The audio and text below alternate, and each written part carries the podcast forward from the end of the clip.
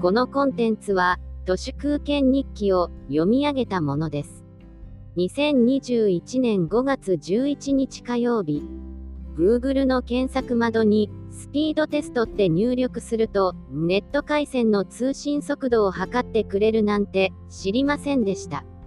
昔、マリブのさざ波っていうロッテのチョコがありましたけど、高橋洋一というブルガリの時計泥棒が5月9日、ジョン・ホプキンス大学の新型コロナウイルスに関するデータを引用した上で、日本はこの程度のさざ波。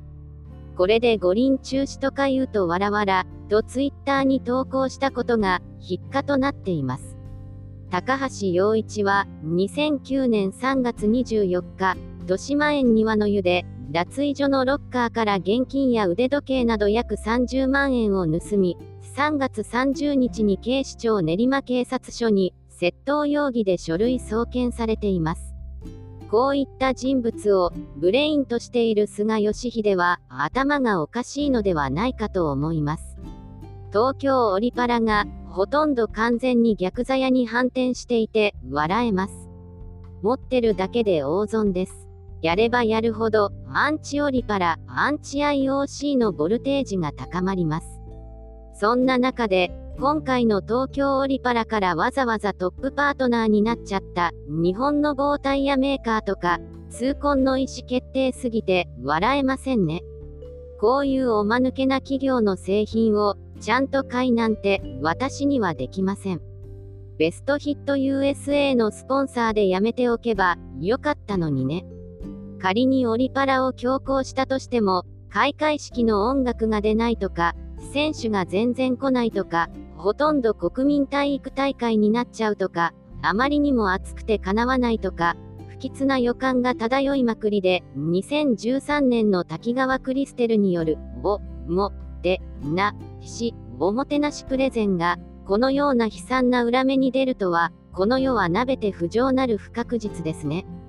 不確実といえば、今日の日経平均は前の日よりも900円以上下げてますが、いよいよバブル崩壊のカウントダウンが始まっているのかもしれません。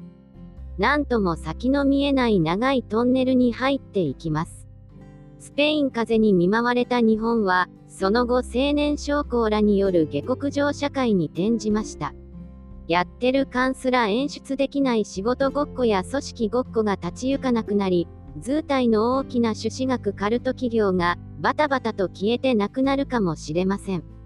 何が言いたいかというと、どんなさざ波もやがては大波となり得るということで、マリブのさざ波もひょんなことからカリブの海賊へと大化けするわけです。あと、加藤勝信官房長官が記者会見で、高橋洋一のツイートについて、個人としての発言で、政府としてコメントは従来も差し控えている、と回答してて、やった。会見開けたら加藤のご飯論法は、今日も安定の健在でした。